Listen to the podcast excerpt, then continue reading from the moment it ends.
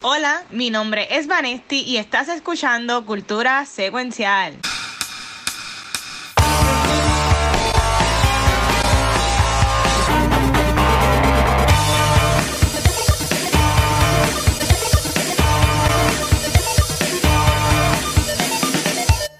Saludos y bienvenidos a otro episodio de Cultura Secuencial. Gente, ese break que viste es que llevamos dos semanas sin grabar y se me olvidó que yo soy el host. Tuvo un lazo de dos segundos. Así que eso te va a indicar de cómo este episodio va a fluir en el día de hoy. Así que esto va a ser bien divertido. Pero como yo no soy tan cool, yo no puedo hacer esto solo. Yo tengo aquí a las dos personas que actually know what they're doing y son Miss Megan y Mr. Watcher. Esa es una mentira, yo no sé qué estamos haciendo tampoco. Así que, Watcher, tú sabes lo que estás haciendo, porque yo no sé lo que estamos haciendo. No, no, ese es nuestro secreto, que nunca sabemos lo que estamos haciendo. Llevamos ya en estos cuatro años, cuatro años, así. sí, puede sí. Más o menos. Cabrón. Pero mira, sí, Vane, Vane no está hoy, este, eh, um, por razones personales, le iba, le iba a chotear, pero no, no, Benito. Déjala aquí. Pero, y la semana pasada tampoco no grabamos, pero estamos aquí de vuelta. Este, que hay, que hablar de Bad Bunny y su película Bullet Train, ¿no? este, que quiero, quiero después, cuando hablamos de la película, quiero saber qué Ariel pensó de la actuación magistral de Benito Santiago. Pero, hablaré ahorita de eso. Ah, pero antes de eso, Ah. para empezar, porque yo entiendo que este episodio, como tenemos tantas cosas por hablar, puede que sea un poquito, no quiero decir largo, pero vamos a ver. Y Guacho y con Guacho, y yo estoy volviendo como que a los roots de cómo era antes de ver serie. Y este, ustedes si, saben un poco de mí, ustedes saben que llevo peleando con dentistas hace ya como un año casi, y al fin pude ir por una cita médica del dentista la semana pasada. Este, y cuando estaba así en la, la sala de espera, y dije, coño, vamos a ver Better Call Saul. Y empecé de nuevo a ver Better Call Saul, que está en Netflix, las primeras cinco temporadas. Y mi gente, qué fucking serie. ¿sabes? Ya yo estoy en la quinta temporada. En una semana me he chupado cinco temporadas de Better Call Saul. Y yo no sé si hace tiempo yo no hacía esto de como que bingear algo o lo que sea. Pero en verdad que así está bien cabrona. Y en verdad que está, eh, a mí me encanta. A mí, a mí que me encantó Breaking Bad. En verdad que esta serie está. Es algo magnífico. ¿Ustedes, ¿ustedes han visto este Better Call Saul? Claro, yo estoy al día. Yo bueno, yo vi los primeros dos seasons. Pero me quedé ahí, los primeros dos, y después de ahí como que se me olvidó seguir viéndolo. No es que no me gustó, es que se me olvidó. Cuando yo tenía cable, yo, yo la veía en DVR, yo la veía en DVR, pero vi como los primeros tres seasons, hasta que, bueno, no voy a tirar un spoiler, hasta que muere alguien calcinado, por decirlo así, yo me había quedado ahí, pero en verdad que ha estado brutal. Eh, y ahora estoy como que en la cosa de que no sé, cuando, cuando acabe el quinto season, que yo me vi lo acabo esta semana, porque me quedan como seis episodios. El sexto season no está en Netflix, está creo que AMC Plus. So voy a tener voy a ver qué invento, porque yo tengo que ver eso, pero algo, algo me inventaré, algo me inventaré. Este, y yo la quiero defender, porque supone que la semana pasada habláramos de The Great Man. Y yo sé que Gabriela ya nos había mencionado que a él no le gustó, pero mano, a mí me gustó The Great Man. No sé si, no sé si hay, hay que tiene que mi gusto son unas porquerías a lo de los gustos de Gabriel, pero a mí me gustó The Great Man, honestamente. Eh, Gabriel, ¿Tú la Mira. viste, Megan? ¿Viste Great Man? yo la vi, yo la vi. Y ahora que vi, eh, yo estaba, o sea, el nivel del diálogo de esta película es Attack of the Clones. Así, o sea, es bien mal. Y es- no es performance, es más lo que dicen. Todo lo que dicen es como que, pero ¿por qué te dice esa charrería? ¿Quién se le ocurrió probar este diálogo? Fue, para mí fue un desastre. Pero era eso lo que decían. Yo no, yo no podía, de verdad, a mí no me gustó. Eh, a diablo, pues qué bueno que nos grabamos la semana pasada. Gabriel, ¿quieres exponer por qué no te gustó The Great Man? Porque es que, es que- ¿Qué puedo decir? I'm sorry, pero Chris Evans hace una de las peores actuaciones que él ha hecho ever. Es malísimo en esa película. Ay. El diálogo de esta película es un desastre. Las escenas de acciones, hay como tres que son cool. Este. A mí no, es la del avión, eh. a mí no me gustó. La del avión era. yo- no, a mí no me gustó la que la- está corriendo encima de una guagua y como que brinca de lo más chilling en una explosión bien cabrona atrás de él. Esta película es el equivalente eso de una película de Fast and the Furious. Pero por lo menos Fast and the Furious sabe que son malas. Ajá. And they hone in en que son malas. Esta película es mala y ellos piensan que están haciendo una película buena de acción. I'm sorry, esta película es súper mala. Y tú me perdonas, Chris Evans no es ni el villano. El villano es John Renee Page, que coge a Chris Evans para que lo Sí. o sea, es un Sí. Este, nuevamente otra película que Ana de Armas sale que 10 minutos y desaparece. Este, ah, es desastre. De verdad que los Russo Brothers, si no es con Marvel, no hacen nada bueno y con todo, y, y, mm, y eso es mucho que decir. Así que, next. Ok, antes de que ustedes sigan, y no voy a defenderla porque ya yo dije que me gustó y T-Pompeo de quien la secuela. A mí me gusta Ryan Reynolds y yo quiero decir que a mí me molesta Ryan Reynolds porque él es bien selectivo con lo que hace. Y a mí me yo quisiera ver más películas de Ryan Reynolds afuera.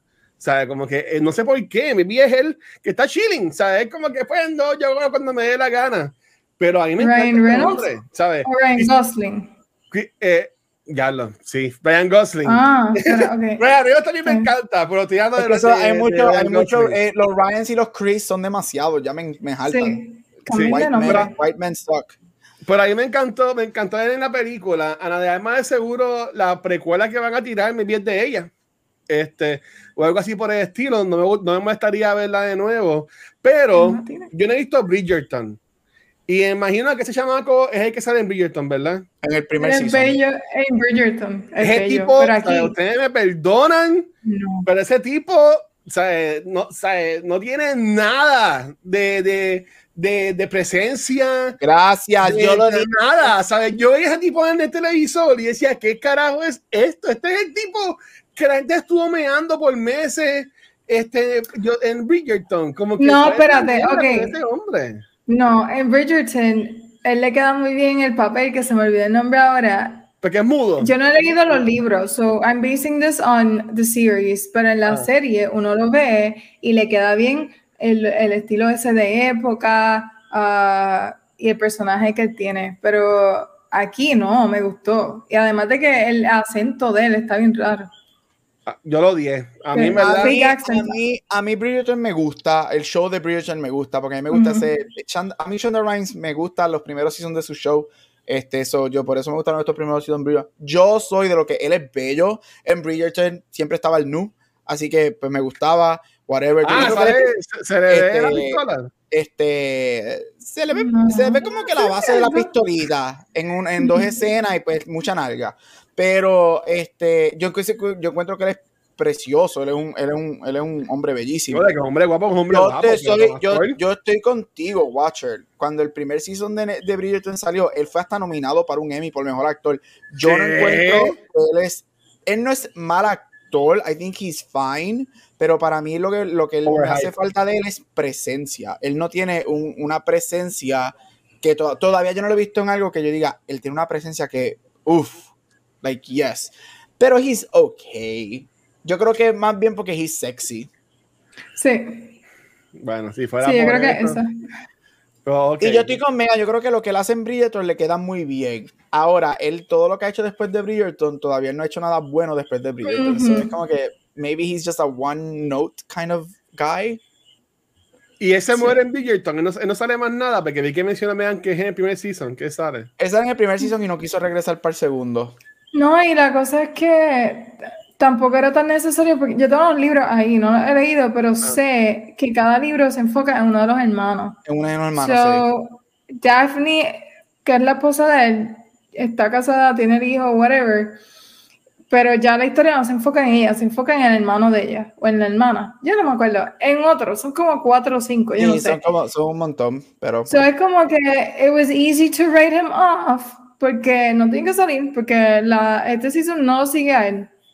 ¿Por Ni a, ni a su esposa. So, es como que, pues, vamos a picharle, está por ahí por un monte y vamos a enfocarnos en el hermanito. So, Ujú. ya. Bueno, Megan, ya, ya que estás ahí, ¿qué, ¿qué tú has visto, qué has leído, qué has hecho en estas dos semanas que no, no nos hayamos visto? Mira, este, pues, Book Rewind también. No, no, no, no, tranquila. Ah, pues dite que has leído. Pues. Ok, Ah, I'm sorry, so, perdón. que yo estuve viendo, yo estuve viendo una serie que Watcher me está juzgando bien brutal, injustificadamente, pero yo amo esa serie y si la han visto, la tienen que ver. Se llama Solar Opposites y está en Hulu. Y es una serie, miren qué bello esos aliens. What the fuck. Esa serie está brutal. La Eh, de animación los de estos creadores- años es tan porquería comparar animaciones de otros de años anteriores, diría. No, bueno, sí, ok, eso te lo doy, pero si tú eres fan de Rick and Morty y ese type of humor, esta serie es exactamente eso, pero no sé por qué no ha tenido la popularidad de, de Rick and Morty. Y yo creo que tú la ves de primera instancia y se ven esos aliens feos, pero la realidad es que está bien quirky y está bien fun. Los primeros dos seasons, honestamente el primer season fue el mejor, ya está en el tercer season y no, no está tan buena que digamos porque ahora mismo está bien rara. Nada hace sentido. Los primeros seasons eran quirky, pero ok, it was fun. Pero ya este tercer season, es it's, it's just weird. Es como SpongeBob. Eso Está muy lo mismo- crecida, se cree que está que es lo más cabrón del mundo y no lo, y no lo es. No, es que está rara. Las cosas que están haciendo están raras. Hay un Bueno, pero es que episodio. estos muñequitos. No, pero hay un episodio que el episodio completo es haciendo una fila y están ellos haciendo una fila y no pasa nada en el episodio. Es una cosa bien rara. Este, pero lo otro que está, pero se lo recomiendo, hacen referencia a Bunny en uno de los episodios del tercer season. Ok. Este, este episodio hoy es todo de Bad Bunny. Yes. Y ¿Y sale Bad Bunny? No sabe Bad Bunny, pero lo mencionan. Uno de los aliens está viendo un video de Trap Sensation Bad Bunny. Y lo mencionan así mismo, está bien chulo. of Um, course. So, estaba viendo eso. Y el otro que estaba viendo, que no sé si tiene la foto ahí, era Birdie and Tuca. El tercer season, que yo no lo había visto. Ah, no, tenía- tengo el de Sandman, pero no tengo eso. Pero sigue hablando, yo la busco. Pues Birdie and Tuca es una serie que originalmente yo creo que lanzó en, en Netflix o Cartoon Network. Y era tan. Es de una. Es que, ¿cómo lo digo sin que se escuche raro? Dos mujeres, Eh, dos pájaras. Se parece a Pájaras, Bo- dos pájaras. Es de dos aves hembras y ellas son mejores amigas y pasan por problemas que las mujeres normalmente pasamos. Y pues es fun and all. Es que de los creadores de Bo- Bojack Sí, es que- Horseman. Horse, qué sé mismo. Horseman. Pues el mismo creador hizo esta serie, pero con birds y todo es pajaritos. Y entonces, pues pasan por crisis. Hay una. Hay un episodio que se basa en, en abuso que recibió uno de los personajes, este, procesos del cuerpo. Es como que bien open-minded y habla de todo esto, de lo que es ser mujer y, y la sexualidad y whatever, pero son dos pajaritas. O sea, y mira, está mira súper cool. Mira para allá. No, a mí, a mí me encanta ese tipo de animación. Yo veo que si yo, I want to watch that. So, Bueno, pero Bojack era bien deep. Bojack- yo, yo no vi todo de Bojack, pero yo me acuerdo que era bien deep. Este, esta también, me, eh, antes que mencionan temas bastante fuertes, o también es Sí. así como que bien seria. Es para adultos, por decirlo así. sí, es bien graciosa, pero además toca temas bien deep, como tú dices, y pues es oddly relatable, como que, que yo también con, con una mujer tucán, nada, pero, pero apparently yes, de acuerdo a este show, está bien cool, la verdad. Se recomienda también, si te gustan los muñequitos. Si te gustan los muñequitos feos. Este, profesor, ¿y tú qué has estado haciendo en esta, esta semana, mano? Trabajando mucho, pero eso no cuenta para este podcast. Así que una de las cosas que vi fue un documental, un docu-series que salió en Netflix hace ya una semana, yo creo, semanita y media, llamado Trainwreck um, Woodstock 99. Este, y es este, una, un, un docu-series de tres episodios que cuenta la historia del el 30th anniversary de Woodstock que volvieron a hacer este, en el tenía Limp Bizkit. 99. Este, obviamente sí, con- yo creo que aunque todo el mundo conoce que es Woodstock de 69, o sea, Woodstock es este Peace and Love Music Festival que sucedió en los 60, este, y pues en el 99 los mismos organizadores, o uno de los mismos organizadores y otras personas quisieron recrearlo en su aniversario número 30. Este, yo me acuerdo de lo que su- yo me acuerdo de Woodstock 99 porque en casa, que el episodio, lo- los tres episodios hablan de esto, en casa se rentó el pay-per-view. Mami compró cuando existía pay-per-view. Mami compró el Brutal. pay-per-view para verlo. Este, más yo tenía, más en casa había cable, eso yo veía MTV, eso yo estaba, nosotros tuvimos todo el fin de semana viendo lo que pasó. Mira, Woodstock 99 fue un desastre. Sí. Este, desde la organización en sus comienzos hasta que el festival terminó con rapes, sexual assaults, tres personas falleciendo, Ujú. Oh, shit. fuego, o sea, eso es un desastre. Y este documental te, te lo divide en tres partes, en un pre. Este, cada, cada episodio se, se enfoca en una de las noches de, de uno de los días del concierto. Primero viernes, segundo sábado y tercero domingo. Y en el tercero es cuando es la bomba nuclear que explota todo y te, te details very well cómo todo se fue acumulando, acumulando, acumulando, acumulando. Wow. Este es muy bueno. Lo, cada episodio lo que dura es una hora. Se lo, ¿verdad? Se lo recomiendo si, si eres alguien que te gusta de la música. Y no solamente eso, si eres alguien de mi época específicamente, que eres 90, 90 de los 90s, de los del 95 por ahí, como hasta el 2003, que nosotros tres yo sé que somos de esa época, Sí. este, este va, el documental te va a traer muchos recuerdos porque se enfocan también mucho en la música y los artistas de esa época y cómo esto para mucha de la gente que entrevistan, esto no era un Woodstock, más bien que era un rock festival.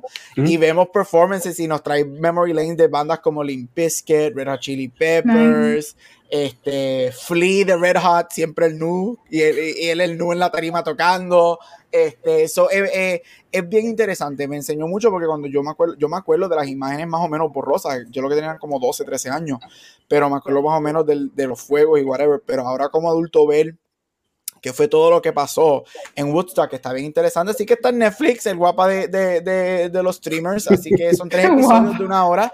So go watch it. Eh, Está bien cool, está bien cool de verdad. Si te gusta la música, es algo interesante para ver. Mira, tú que mencionas Woodstock, este, ¿verdad que en Puerto Rico hubo un festival? Yo fui, yo sé qué pasó, es que no me acuerdo el nombre, que fue en el Morro. Marisol. No era Madre Tierra, que no me, no no me acuerdo. acuerdo. Creo que cantó Fiara, cantó La Sexta, cantó Iván Nativa, cantó hasta Draco. Este, y yo estaba como en, yo estaba como para décimo once por ahí, que fueron 2000, 2000, 2001 por ahí.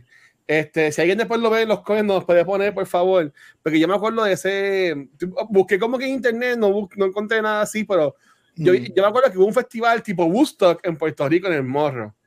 Y digo en el morro, que pues fue ese. obviamente en, en, en lo, en lo verde, no adentro Ya. del morro, o sea, en la parte de frente verde. Pero Mira, a mí lo, yo diría que a mí, yo, lo más que a mí me llamó la atención, y sería por volver a, a- Ajá. a mover esto along, yo diría que lo, mí lo más que me gustó de la- del documental es que ahora como adulto yo pienso en esa época. A mí me, yo conozco mucho de Woodstock, yo he visto los, desde chiquito yo he visto los videos de Woodstock y whatever. Y, y a mí lo que me sorprende es que nadie, y lo mencionan en el, en el documental de Netflix, que nadie como que pensó cómo la, la cultura había cambiado en 30 años. Y ahí está, y a eso me refiero de que hay esta idea de que ellos iban a reenact Woodstock exactamente igual que 69, mientras que tú sabes que esas cosas, n- o sea, la cultura cambia y las generaciones cambian. Estamos hablando de una generación y media después de Woodstock. Woodstock fue todo peace and love, este, era todo anti-war, era todo este, pro-queerness, pro-women y whatever. Este, y todo el mundo fue a ver música, a ver estos artistas en el 69, a fumar mucho pasto y a chilear. Mientras que la generación de los teens de los 90, del 90, eso no era eso. Y yo creo que eso fue lo más que me cautivó, que, que no hubo, yo no sé cómo nadie nunca trabaja a la mesa de que, mira, las generaciones cambian. La generación del 99 no va a ir a un festival a sentarse con una guitarra y dibujarse una flor en el cachete y decir peace and love. O sea, es otra cosa. Y eso fue lo más que a mí me llamó mucho la atención. Esta idea de que querían volver a reenactor igual, pero es como que, hello, en los 90 era que todo grunge, rock, punk.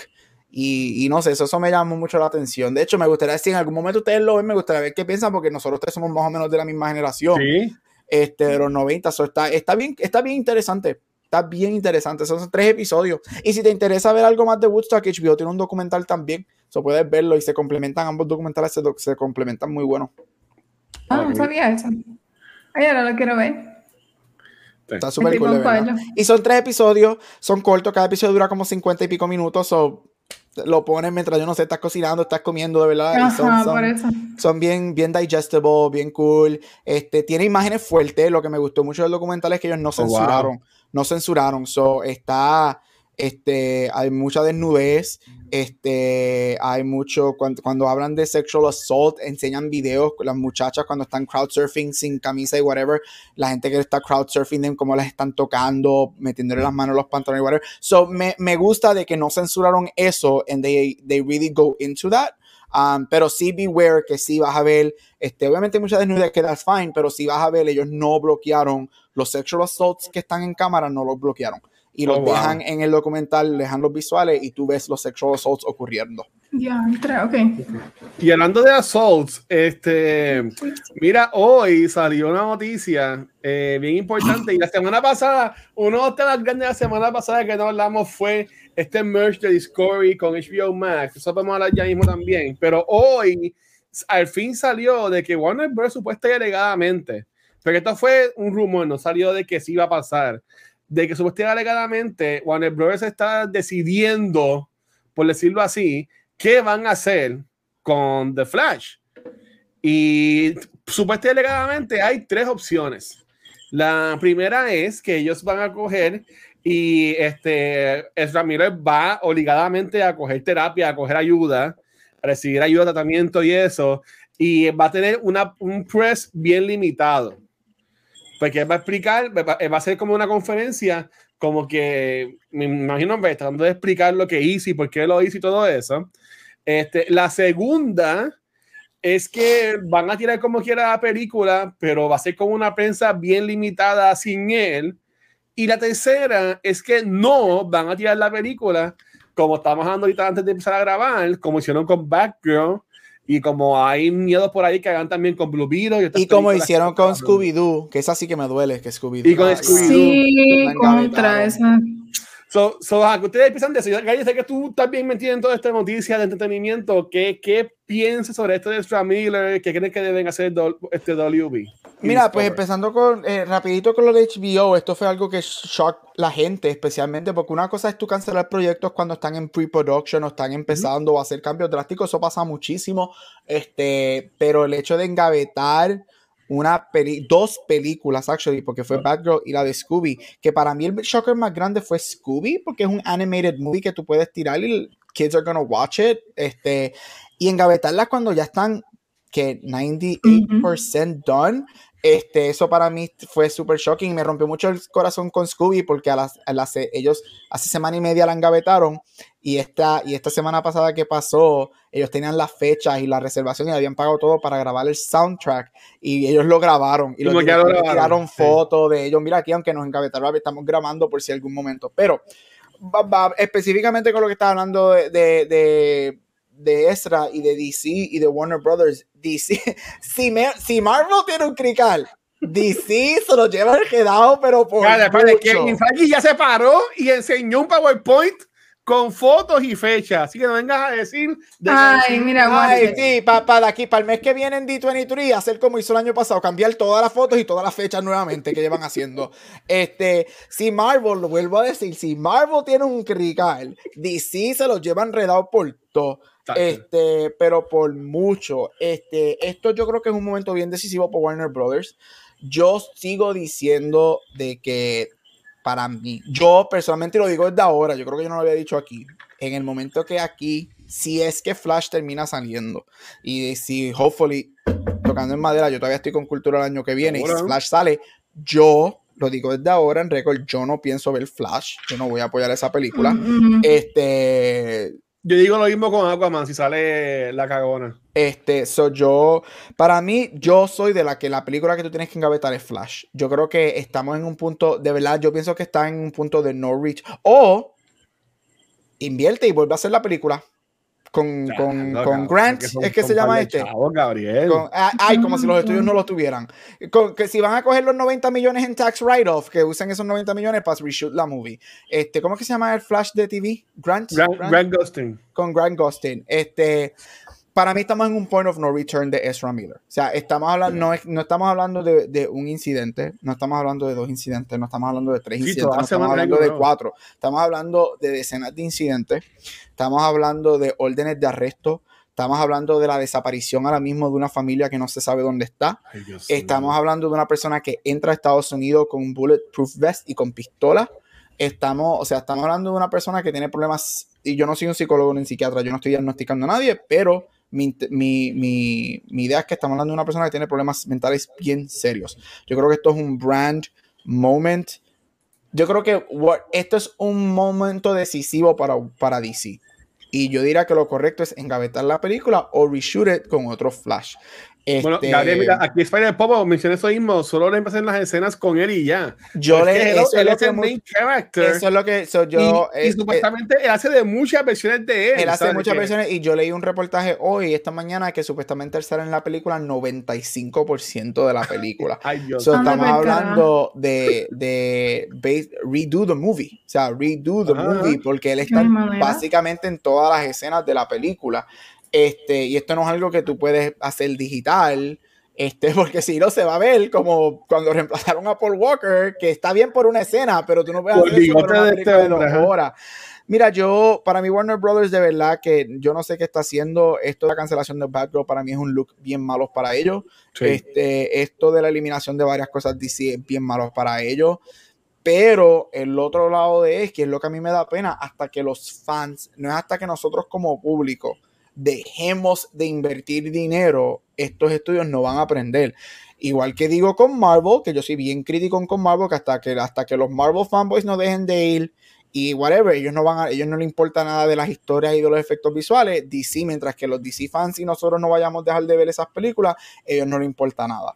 So, hopefully hagan lo correcto. Yo sigo diciendo que ahora mismo, conociendo cómo brega el, Hollywood y cómo brega power, el power differential, ellos van a tirar la película porque ellos saben que no importa que la gente quiere ir a verla para criticar, mínimo criticarla, para Sí, ver sí. si es buena o mala y después para verlo de Ezra Miller. Pero yo en lo personal, yo no pienso verla y yo, Watcher me lleva, lleva en mi Facebook como 10 años. Tú sabes que yo era un super fan de Ezra Miller. Yo, Yo, lo- yo lo amé a él en, en Perks of Being a Wallflower. Of being a Yes. wallflower, este, we need to talk about Kevin y un montón de cosas tremendo, pero yo estoy en un point of no return con él, yo no pienso ver esta película y a mí me gustaría que cancelen la película o que la graben nuevamente con, con Grant, este, que es el otro Flash, que, que para mí sería un easy sell, pero we will see. Pero es que lo que me molesta de esto, además de todo lo que le está haciendo, es que él tiene tanto potencial, como que he's so good, y él sí tiene presencia, que estamos hablando de eso ahorita, él sí tiene presencia on screen, porque él está on screen y tú, o sea, eh, él impresiona cuando está on screen. Um, so es una pena que llegue a esto y que no solamente se niegue a recibir ayuda, sino que cada vez siga haciendo cosas peores. Peores. Todo, o sea, todo lo que estaba ocurriendo con él, que lleva, él lleva con esto desde que desde marzo. Lleva cuántos creo- años. Ella lleva con esto varios pero- años ya. Pero lo grande, todo lo de Pero la Hawái para acá, grande. Ah, lo grande sí, Sí. como un año. Como un año lleva con la crisis grande, desde que, desde que ha sido regularmente, porque hace dos años fue cuando él le metió la carga a la fan, aquella Ajá. Europa. Ajá. Ah, pero desde el año pa- de hace un año para acá es que él lleva cons- consistentemente Sí, lo, lo de. Klan fue a principios de este año. Ajá. Ay, yo no sabía eso. Sí, él tiró, él tiró- él tiró unos videos en Instagram diciéndole a Klan, como que come at me, vengan para acá a matarme, como que tú sabes, como que es que no sé, mano. Yo no soy, again, yo no soy, yo no estoy, yo a mí no me gusta diagnosticar a nadie, whatever. Pero yo pienso, just as a normal person, yo pienso que él tiene problemas mentales. Este, y eso es algo que se tiene que lidiar. O sea, yo estoy diciendo que es, a mí no, a mí no me sorprendería en algún momento si pasa una desgracia con Ezra Miller en algo. Yep, Y si pasa, ¿tú crees que se vería mal Warner Brothers por dejar esto en el limbo por tanto tiempo y no ser tan, tan estricto, tan rápido como lo fueron con, One- con, con Batgirl y la película de Scooby-Doo 2? Yo creo que ellos van, va, va a haber un periodo que nosotros como society tenemos short memory, because we're, we- we're suckers. Pero yo creo que va a haber un, un- un- va a haber un periodo pequeño que Warner va a sufrir de eso y va a recibir mucho flack. Porque lo, lo- lo que sucede aquí con Warner Brothers es que esto, lo- en, en- en el bigger picture de Warner Brothers, ellos no es que han tenido un problema con una persona, ellos han tenido problemas con varias personas y nunca have addressed it a un No han nivel que se supone que lo hagan. Entonces, a eso, para añadirle sal a la herida, como decimos, en gavetas una película que podemos discutir aquí mil horas del cast, de esto, de que si es necesario, whatever, fine. Podemos discutir eso horas. Pero nadie me puede negar a mí que los visuales de eliminar una película que está 95% hecho, de una película liderada por una mujer latina, por una mujer afro-latina, dirigida por, por um, directores este, musulmanes, que eso no se ve, con un cast completamente diverso, las ópticas de esos visuales son malísimos. So Warner Bros. tiene mucho que limpiar. Mucho, mucho que limpiar. Y si pasase algo grande con Ezra Miller, yo creo que le va a ir. Por, un, por cierto periodo le va a ir mal a Warner. Pero, again, eso depende también de nosotros. A mí, yo te lo digo, si ellos tiran Flash, Flash va a ser fácil 100 millones de pesos en un fin de semana. Y eso es lo que para mí va a ser bien triste. Que mucha gente hace, dice esto y aquello, pero tú vas a ir ese fin de semana a verla. Por X oye razón. O porque te guste, o por saber si es buena, o por querer criticar a Ezra, o whatever. Pero la vas a ir a ver, ¿verdad? Eso es lo que le importa a ellos, el dinero, que es igual que Marvel, igual que todos los estudios. Esto es por el dinero. A Marvel nunca va, de, nunca va a arreglar los efectos visuales mientras nosotros sigamos dándoles 200 millones de pesos en un fin de semana por una película. They don't give a fuck. Igual Warner Brothers. Y ese es el problema. Pero no sé, de verdad que ese presidente nuevo de Warner y ese merger y de la manera que están manejando lo de Ezra está bien feo. Y don't even get me started en este puto slide. Ok, no, pero usted que soy inteligente, ¿qué significa SKU? Porque para mí SKU es SKU cuando yo trabajaba en tiendas lo que te escaneaba. No, male, no. male SKU y female SKU. So, eso, eso básicamente, cuando dicen male SKU, male, female SKU, es que ah. para ellos HBO Max se va más para los hombres. Es como que más, más male driven. Y Discovery más female driven. What the fuck? ¿Quién carajo ve Discovery? ¿Qué hay en Discovery Plus ahora mismo? Documentales de tiburones. Ajá, y House ¿Eso Hunters. No plan o algo así? Eso es un crical. A mí, ¿sabes que El hecho, eso lo hizo un hombre, eso lo tuvo que haber hecho un hombre de sesenta y pico años blanco. Sí. Porque eso le está diciendo básicamente a las mujeres, hey, tú eres una mujer, ¿sabes qué? Tú no puedes ser parte de un fandom. Así que, Megan, I'm sorry, ya no estás en Beyond the Force. Yo me voy, I'm sorry. Ya no puede. No me sacó, vete, voy. Mira, y si es negro, el presidente de HBO la sacó. No, no, mira que. Qué pantalones. De me cancela más de lo que estoy. Pero. Eh, no, eh, eh, es, una, es algo bien grande, aparte de que fue bien imprevisto. Este, todavía hay muchos shows que no se sabe. HBO Max, yo lo digo, HBO Max, y yo lo he dicho aquí, para mí HBO Max es el mejor streaming service ahora mismo en lo que es contenido. Ellos tienen el mejor contenido de cualquier service.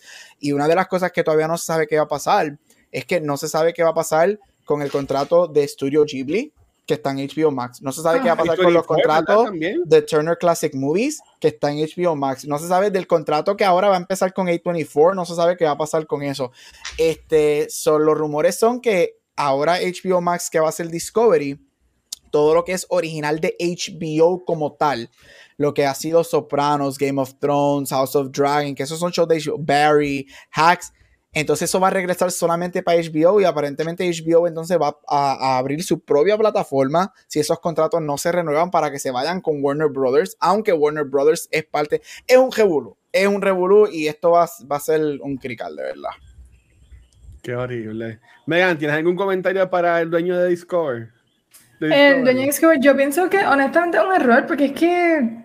Megan, ¿soy yo o el screen de Megan está negro? Yo la veo. Yo no la veo, qué rude. Ah, ah, por eso él dijo como que HBO se fue negro, whatever, whatever, que no me veía. Pues déjame apagar la cámara y sigue hablando. Um, yo pienso que es un error en cuanto a branding, porque a mí no me llama la atención tener HBO um, Discovery Plus, como que se escucha, no sé, hay algo que se escucha raro versus HBO uh, Max, el interface de HBO Max es bien bonito, como es sencillo, user friendly. Eh, yo pienso que es un error, pero again, yo no sé nada de esto. So, it's just me as a consumer, pienso que es un error. No me llama la atención y pienso que también lo que están haciendo, más lanzar una foto como esa del female email skew, es como que, pero ¿qué tú estás haciendo? ¿Qué significa esto? en, palabras, en palabras finas, ellos dijeron ahí literalmente, ¿sabes qué? HBO es lo action stuff para los hombres y Discovery Plus son los cooking shows para las mujeres. Porque eso es lo que es, eso es lo que está ahí en in between lines. como lo que Megan conoce este, este Horrible. sabe de esto, like read between the lines.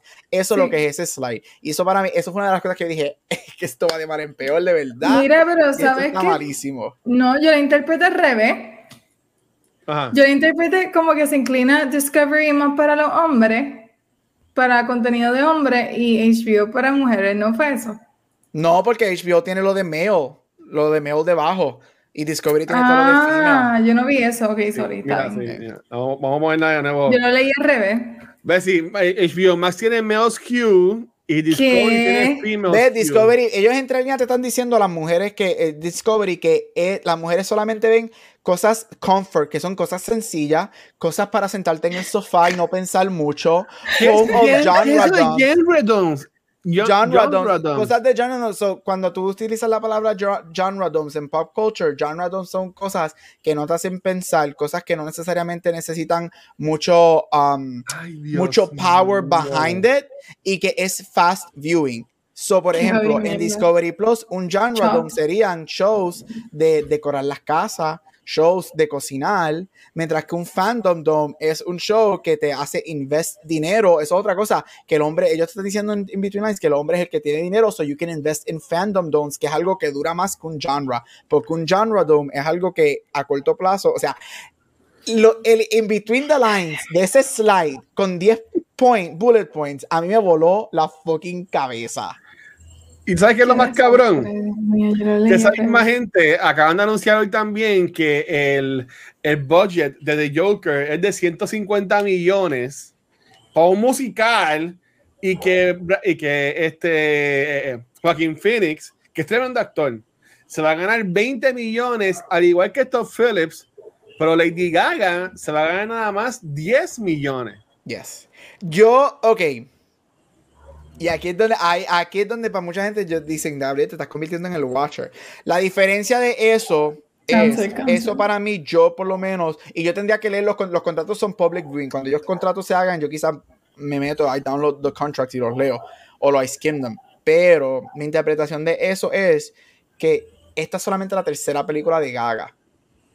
Gaga todavía no está a un nivel de una Julia Roberts. Pero acá es una Academy Award nominee con. ella es una, de- no, ella es una Academy Award winner, ella ganó Winner, por Shallow, pero el- la- el- eso no significa que you're gonna bump your salary a 20 millones. Cuando tus salaries basados en lo, tus trabajos no son por premios, son por lo que tú jalas en el box office.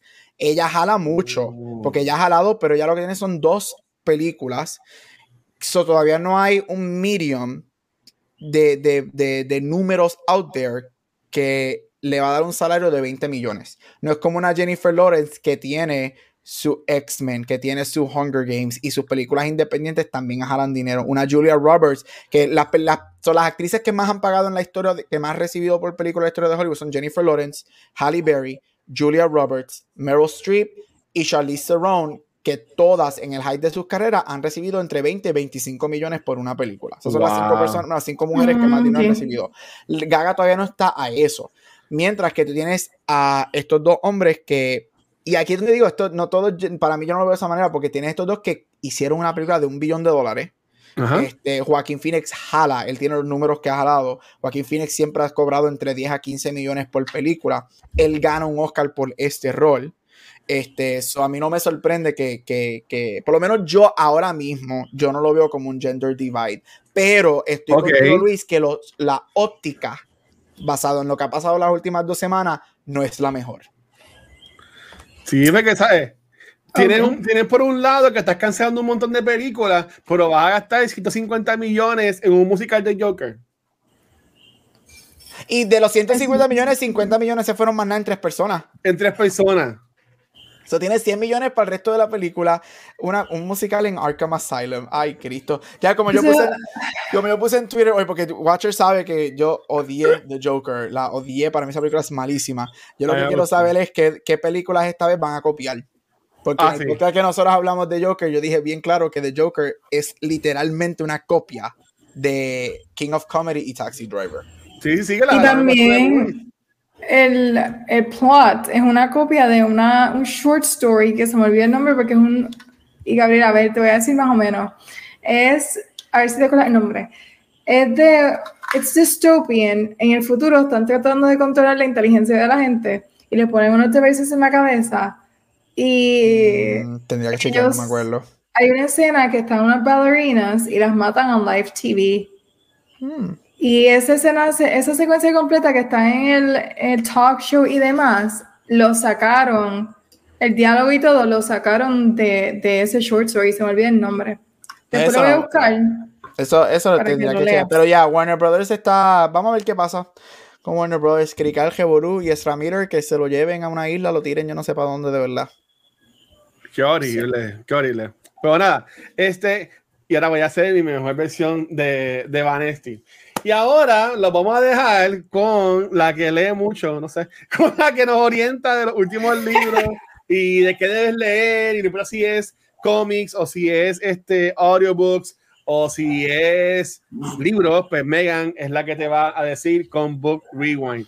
Eh, Vanesti, te Megan. necesito. Vanesti me dice la mejor, la que hace las mejores recomendaciones. No, pa- para Luis, yo soy la que lee mucho. No, yo La ni era mejor, como tres veces. Vea, yo. Dale. Ok. Miren, esta semana, no los leí esta semana, leí uno la semana pasada, pero no había hablado del otro, así que tengo dos libros, porque los dos tienen temáticas que se parecen. So, si te gustó uno o si has visto recomendaciones de uno que es bien popular, pues maybe te gusta el otro. So, here we go. Um, el primer libro que tienen que haberlo visto si ustedes siguen Book Talk o aunque no sigan Book Talk, este libro lo están mencionando en todos lados y lo tienen hasta en Walmart, que Walmart casi nunca, sorry Walmart, pero Walmart casi nunca trae buenos libros y lo tienen hasta en Walmart. Um, es Verity de Colleen Hoover. Uh, Verity se ha hecho bastante popular recientemente, bueno, ya lleva como un año que está trending, porque en Book Talk pegó y aunque el libro es del 2018, no es hasta hace poco que está o ha estado trending y en los book clubs lo están leyendo y demás. Um, y es un libro bastante bueno, honestamente. Hay mixed reviews, si se ponen a buscar y a ver antes de comprarlo, que siempre lo recomiendo. Hay mixed reviews, pero overall tiene buenos ratings. Pero Colleen Hoover normalmente escribe novelas de romance. So, ella escribir Verity, que se considera un thriller, pues ella sal- definitivamente salió de su comfort zone y yo creo que lo hizo muy bien. Pero ¿de qué Verity? Pues mira, Verity sigue la historia de una autora que está pasando por una situación económica. Su nombre es Lowen Ashley y a ella le llega una oferta de momento, una super oferta, la oferta de la vida. Y es una oportunidad de continuar una serie de libros que una autora muy famosa no pudo terminar, porque esta autora muy famosa llamada Verity Crawford, Crawford sufrió un accidente o slash un evento traumático con sus hijos y ella no puede hablar, no se mueve, está en un estado ah, psicológico que no la permite a ella terminar sus libros. Sin embargo, el esposo quiere que, que los terminen y que salgan estos libros a la luz y que pues se termine esa serie porque es lo que su esposa hubiese querido.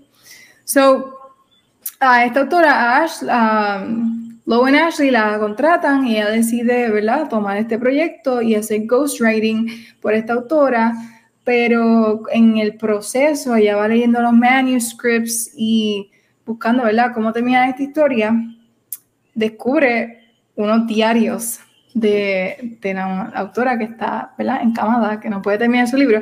Ella descubre unos diarios y estos diarios tienen unos secretos oscuros y horribles, unas confesiones horribles, espantosas, eh, muy violentas por parte de la autora y ella no sabe qué hacer con esta información. Entonces, poco a poco se va dando cuenta que, que no todo es lo que parece y que la situación en la que ella se encuentra, como la persona que está continuando esta historia, es una de peligro. Entonces, ella comienza a investigar a ver si encuentra la verdad detrás de los eventos que le suceden a la autora, porque ella está en ese estado y todo lo que ocurre dentro de esas confesiones que ella tiene en su diario. Y mientras investiga, tú como autor estás investigando con ella porque tú te estás haciendo una película aquí brutal y honestamente la historia te ofrece muchísimos plot twists que te mantienen ahí atento. So, si te gusta ese tipo de historia que te dejan on the edge, que usualmente es un poquito, para mí es un poquito difícil que un libro me mantenga así on the edge de que entre está pasando speculating. Pues mira, este libro lo tiene porque tiene un super plot twist que yo no encontré predecible um, cerca del final de la novela y un plot twist que vale la pena. Honestamente, solamente por ese plot twist yo diría todo el mundo tiene que leer esta novela. Pero a la misma vez, eh, parte de cómo escribe Colin Hoover es bastante clichoso, o si cliché type of writing te molesta, pues mi vino es el libro para ti. Pero si algo que no te molesta el momento de escoger tu novela, pues mira, maybe try it, porque honestamente es un súper libro y lo pueden conseguir yo creo que en todos lados y en todas las librerías porque eh, está bastante popular en los años recientes. Nice. Pero igual que Verity, y hago una pausa, Gabriel, ¿tú lo has leído de casualidad, Verity? No, lo, está en mi lista, lo, I, I know what's, what's sé de qué se trata, pero nunca lo he leído. Ok, pues you should read it. Está, está un poquito al garete ese libro. Honestamente, it's pretty crazy. Yo creo que eso es lo que hace divertido porque no es tan predecible. No sé. Vamos a ver. Me dices qué tal cuando lo leas. Pero el otro libro es Then She Was Gone por Lisa Jewell. Este libro no es popular para nada. Honestamente, yo me puse a buscar uh, reviews y, y no tiene la misma cantidad de, The Following que Verity, pero cuando lo leí, que lo tenían disponible en Kindle Unlimited, me di cuenta que this is a really good story y se parece a Verity de muchas maneras. Y esta es una novela que sigue el caso de Ellie, una joven que desaparece a sus 15 años. luego de esa desaparición, tú tienes el elemento principal. Luego de esa desaparición, cambiamos de punto de vista y la novela sigue rodea a las personas que estuvieron cercanas a, Ellie en el momento de su desaparición. Y tú tienes mucho back and forth, muchos uh, flashbacks de todas estas personas, pero principalmente su madre que está coping con este proceso de perder a su hija. Y finalmente, luego de 10 años de la desaparición, ella decide move on, continuar su vida, conocer otras personas y comenzar de nuevo. Y en ese proceso conoce un caballero misterioso que ya conoció en, un bakery y comienza una relación con él. Pero, viste, siempre hay espacio para el amor y para comenzar de nuevo. Pero cuando ya comienza a compartir con él, se da cuenta que es como que, wait, aquí hay gato encerrado. Esto no es lo que parece. Yo creo que yo no lo conocía él de casualidad. Para mí que, para mí que tiene que ver algo con la desaparición de mi hija. Y ahí es que comienza lo interesante de la novela, porque no puedo dar muchos detalles sin dar spoilers. Esta novela no es una novela que tiene mucho plot twist, pero en el momento en que ella decide investigar y conocer más a este hombre que ella pues ahora no confía mucho en él, se va dando cuenta y va conectando a hechos que ella va descubriendo con la desaparición de su hija.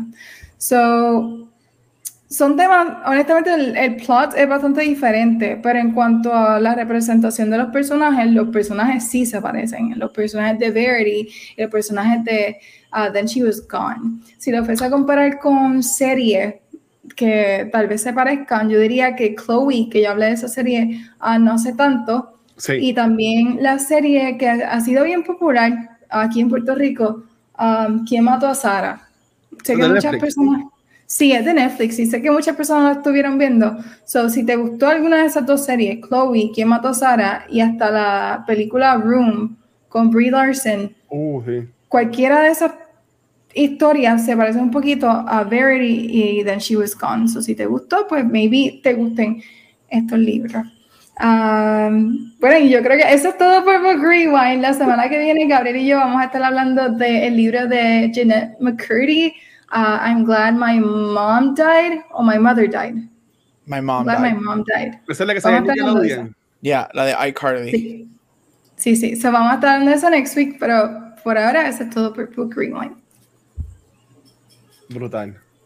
Ok, yo tengo dos preguntas. Una, ahí Spider Pop mencionó que le contaron el, el, el final. Eh, ¿De cuántos dos libros hablabas, Spider? ¿De, ¿De primero o el segundo? Porque en verdad son así como, a mí sí, si son como que Murder Mysteries, ahí me gusta mucho.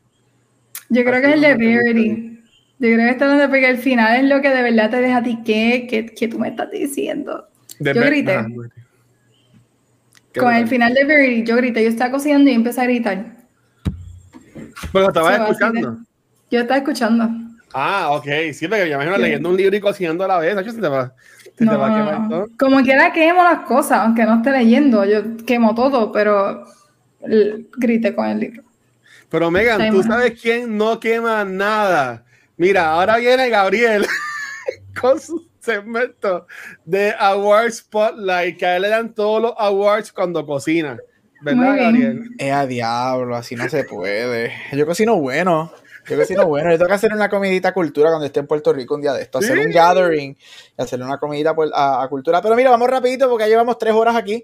Yep. Y, y, y hoy Watcher este, nos tienen amenazas. A mí, Mira. que vamos a grabar otro episodio después de esto.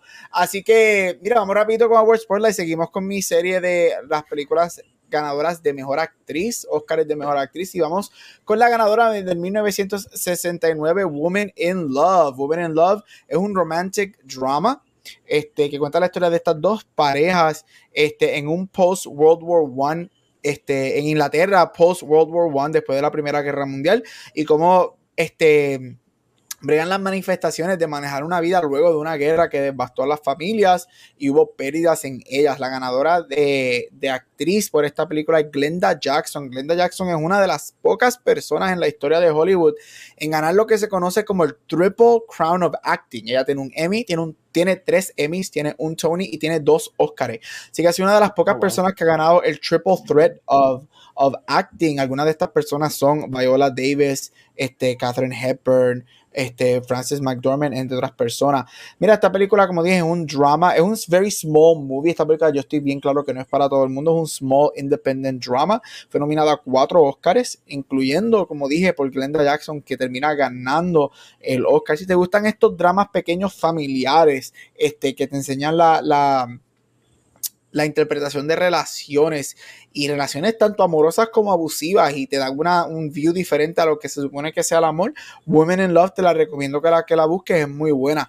La segunda y probablemente uno de los musicales más famosos en la historia, que gana siete Óscares y pierde mejor película. Yo sigo diciendo que, hubiese- que tenía que ganar mejor película, pero no lo hace. Es Cabaret. Cabaret, una película del 1972, basado en un short story que se convirtió en una novela, que se convirtió en un play, que se convirtió en musical en teatro y luego se hizo la película.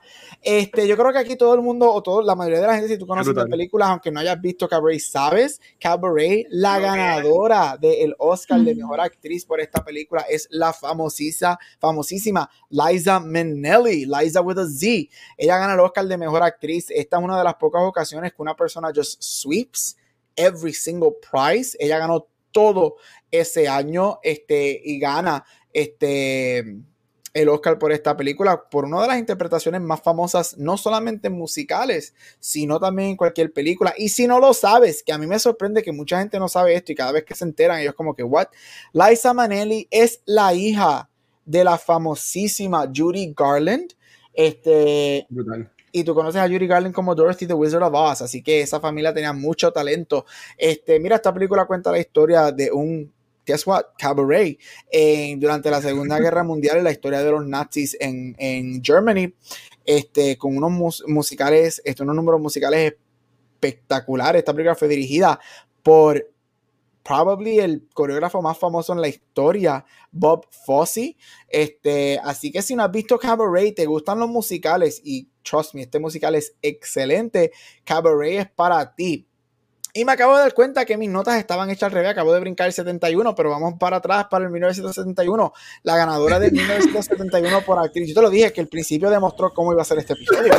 Este, es la película Clute, donde Jane Fonda gana su primer Oscar por mejor actriz. Jane Fonda tiene dos Oscars por mejor actriz. Esta película es un neo-noir crime thriller de estas películas que le Uh. encantan a Rafa, otro miembro de cultura secuencial, que él ama las películas neo-noir. Eh, sí, es jefe. Chacho, este, mira, esta película cuenta la historia de una prostituta que se ve involucrada en muchos, en un crimen y actually abre las puertas a varios otros crímenes. Este, es bien, como dije, es un neo noir de los 70 o tiene muchos elementos de Chinatown este, y de otras movies de esa época. Jane Fonda obviamente yo creo que la, la, mayoría de la gente conocemos a Jane Fonda. Mucha gente cono la conoce uh -huh. ahora en su, um, en su later age por Grace and Frankie de Netflix, este, que ella hace con Lily Tomlin. Um, Jane Fonda también es una de las personas que tiene el Triple Crown of Acting. Este, su performance en esta película es grandioso. A mí lo más que me gusta de esta movie este, es que, como dije, ella hace de una prostituta en la película. Sin embargo, a veces esos roles tienden a ser bien genéricos y bien just, oh, you're just, just a prostitute. Pero ella coge y le da estos elementos de vulnerabilidad y de fierceness y de divaness a un personaje que pudo haber sido bien, bien simple.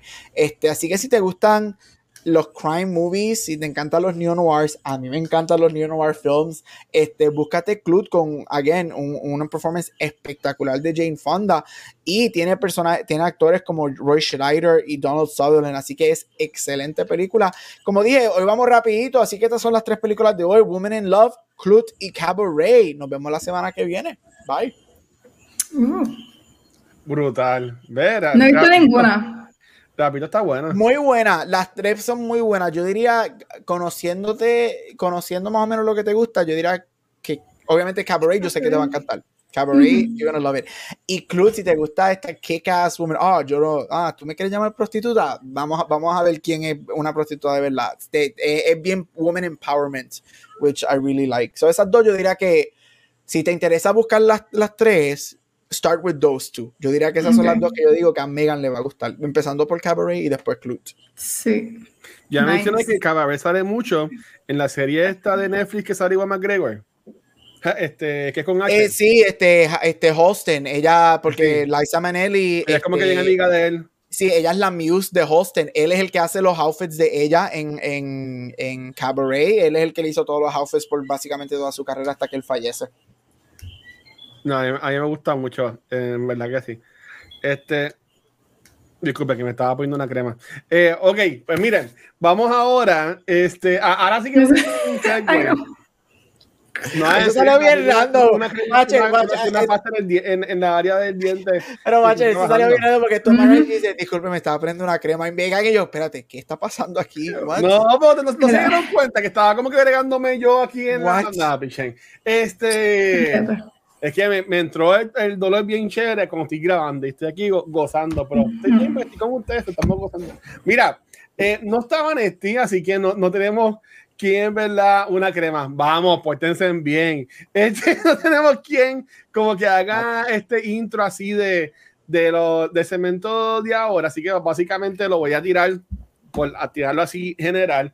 Esta semana vamos a estar hablando sobre eh, una película honestamente, cuando yo vi el trailer y el enfoque tan grande que le dieron a Bad Bunny, a mí como que me dio como que, eh, como que, eh, no sé. Pero vamos a hablar de Bullet Train, película de Sony Pictures que estrenó la semana pasada en Occidente de Puerto Rico, Estados Unidos y el mundo.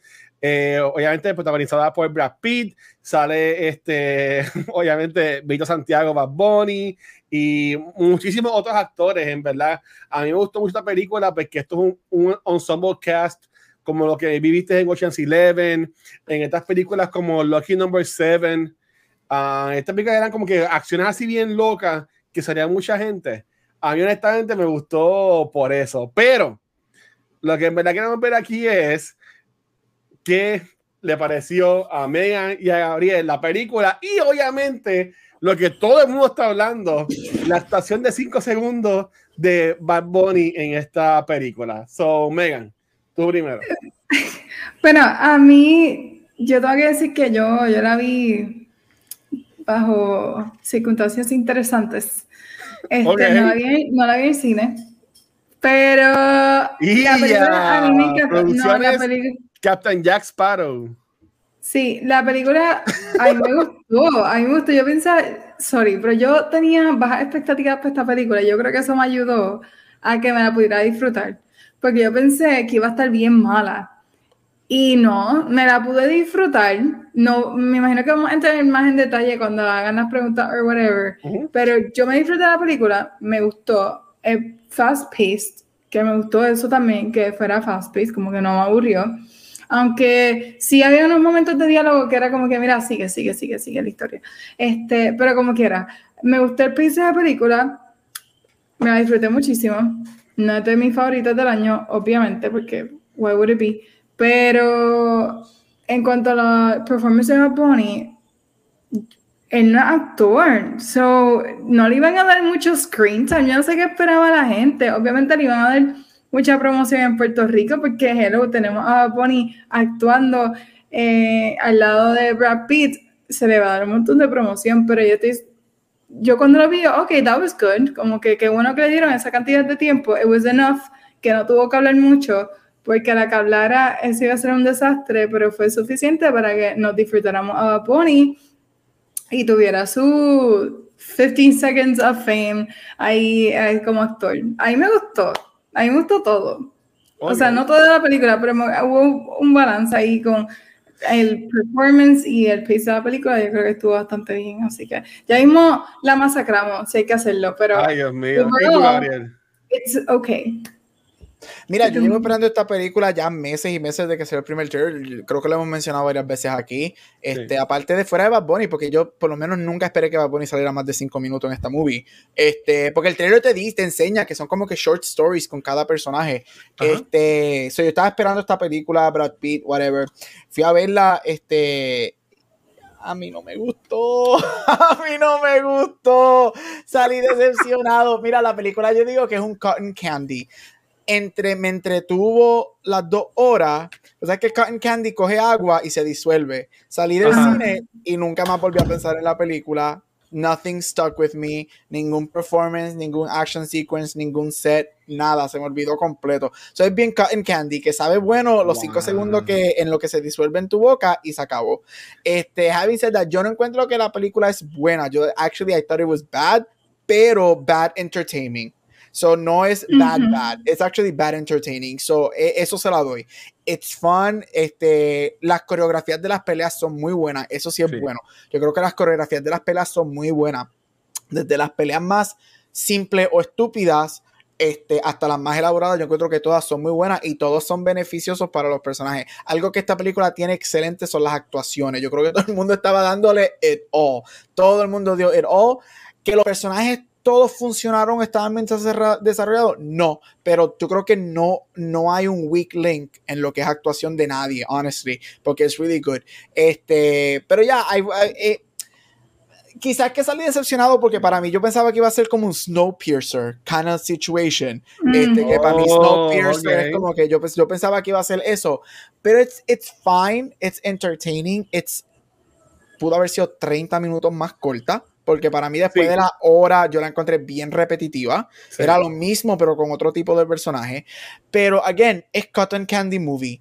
Te entretiene las dos horas, saliste del cine y no te acuerdas de nada, no te acuerdas de absolutamente nada de la movie, pero te satisfajo. Este, es como un sándwich de Subway. Te satisfajo por dos horas y se acabó. Más nada. Era, exactamente. Y mira, referente a Bad Bunny, Megan lo dijo todo. Si tú estabas esperando, primero, si estabas esperando a Bad Bunny media hora en la película, yo no sé qué tú has hecho con tu vida y necesitas terapia. Segundo, si tú estabas esperando que fuera un buen actor, más terapia necesita. Yo creo que él, he, it was good, es su primera película. Está, tú estás en tu hot en adjunta o en Morovi y él está trabajando con Brad Pitt, así que sorry este, tú estás trabajando en un fast food en, tú estás, exactamente tú estás este, haciendo yo no sé qué, este, y él está trabajando con Brad Pitt, así que he's fine. Este, but yeah, it was a cotton candy movie. A mí me encanta usar esa metáfora mucho con ciertas con películas como esta. Es un cotton candy movie. It was fine por dos horas, se acabó. Y hasta ahí. Vamos a ver qué me acuerdo cuando me preguntes cosas. Bueno, porque esta película fue la que inspiró a Sony Pictures a ponerlo a él como el actor principal del muerto. ¿Cómo fue? So, esta película fue la, actuación de esta película fue la que Sony Pictures vio y dijo, espérate, hay que hablar a Bonnie, eh, papel principal en una película de un villano bien obscure de Spider-Man que va a salir en un par de años. Yo sigo diciendo que no tanto fue la actuación, sino que ellos están haciendo el diversity check. Y si tú quieres hablar a la gente latina, pues tienes que poner a la persona latina del momento y la persona latina del momento es Bad Bunny. Ok. Yo, bueno, voy a, voy a brincar esta parte. Yo, antes de decir lo que me gustó no de, la, de la película, yo quería decir que algo que he visto de Sony Pictures, y yo que he sido uno, y ustedes saben muy bien, que yo le he tirado con toda Sony, con, con las películas porquerías que ellos hacen de Morbius, Venom y toda esta mierda. Pero yo no vi la película esta que sale Sandra Bullock, que sale también Brad Pitt, que sale Channing Tatum también. Ah, The Lost Cities, Lost City of D. Que sale Daniel Radcliffe. Algo que estoy viendo de Sony Pictures es que ellos tienen como que este club y como que repiten a, la, a, las personas y como que tienen esto y como que ah, vamos a salir, vamos a hacer este bolito, porque en esta película hay muchos cambios. Sale el cambio de Sandra Bullock, que by the way, suponen que ese papel de Sandra Bullock fuera Lady Gaga. Sí. Este, pero por, por COVID, por, por, por cosas, ella está grabando House of Gucci, se atrasó y por eso no pudo hacer el papel este, de, Sandra, de Sandra Bullock, que básicamente la que acompaña toda la película de Brad Pitt. Uh -huh. Este spoiler, por si acaso, si no la has visto. Sale Channing, Channing Tatum también sale en la movie, que hace par de cambios, sale como en tres o cuatro escenas en la película. Y también tenemos, aunque sale un papel más, más principal, eh, Aaron Taylor Johnson, que va a ser este eh, Craven the Hunter, en otra película también basada en un villano de Spider-Man, que también ya se grabó, se está grabando, que sale como en dos años, año que viene, algo así. Solo que sí. siguen saliendo personas. Pero mira, lo que, de... es como que está este club, este club de como que ah, vamos a seguir saliendo. Referencia a lo de Brad Pitt, Sandra Bullock y, y ellos, Ajá. ellos estaban literalmente, literal, ellos estaban al lado del otro en los lotes, grabando al mismo tiempo que estaban grabando Bullet Train, oh, estaban grabando okay. este, los City of the y Sandra Bullock y Brad Pitt este, son amigos de hace ya como 30 años, este, y por eso es que él sale en los City en el cambio de 5 minutos de la película de ella y ella sale en estos cambios de 5 minutos porque they're friends, literalmente ellos no cobraron por esto, ellos se llamaron, mira, sale en mi película, yo salgo en la tuya, hicieron ese cambio y por eso es que Channing Tatum también tiene ese cambio de, de, de 5 segundos y el cambio de Ryan Reynolds que dura .5, if you blink you miss it. Wait, wait, wait, wait, wait, wait, wait, wait, wait, wait. Ryan Reynolds sale en esta película. ¿Cuándo? En el tren, sentado, él es uno de los pasajeros. No. Ryan Reynolds sale en esta película. Yo, no lo, yo lo tuve, yo lo vi como que como Easter egg. Yo no lo sí, vi cuando pasó. Pero él la base de algo. Él, él, él, él, no tiene ninguna palabra, él no tiene diálogo, pero él sale, él lo enfocan y la razón por la que él sale es porque ah. él es, ¿te acuerdas que en Deadpool 2 Brad Pitt es el del parachute que sale Exacto, sí.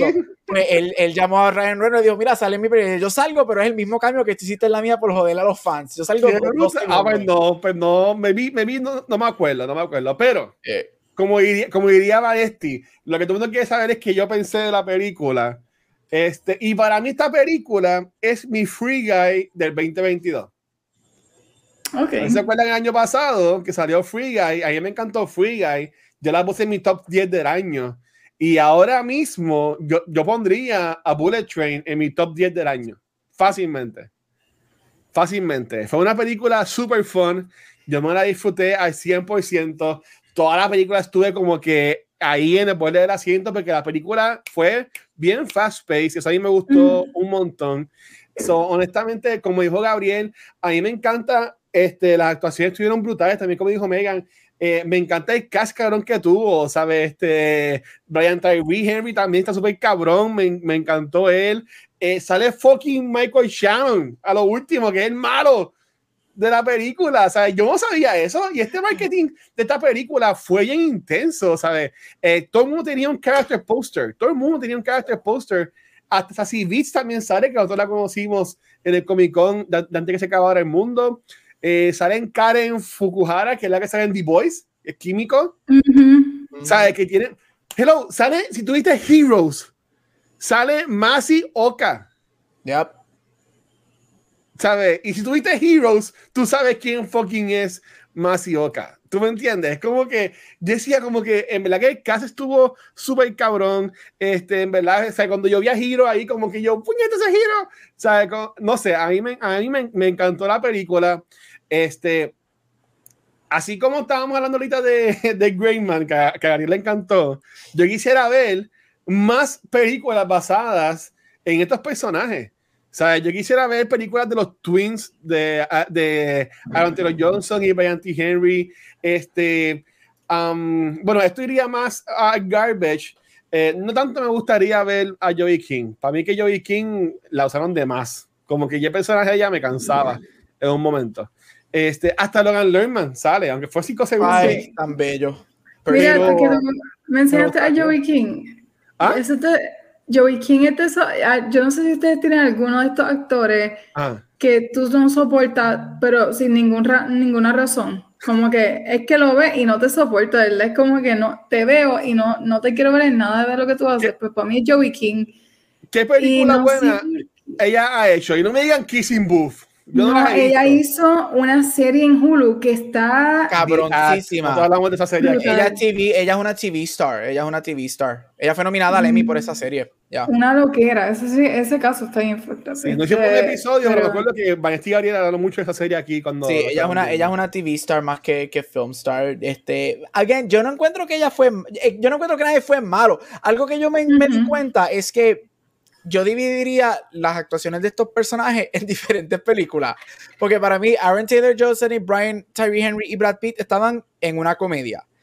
Ajá. Este, este, lo, este, ay Dios mío, ¿cómo es que se llama? Espérate, tengo los nombres aquí. Este, Andrew Ah, Cody, Hiroyuki Sanada, Michael Ajá. Shannon estaban en este action drama. Sí, el Y cabrón, eso era este eh, el, el juego este de PlayStation, este Tsushima.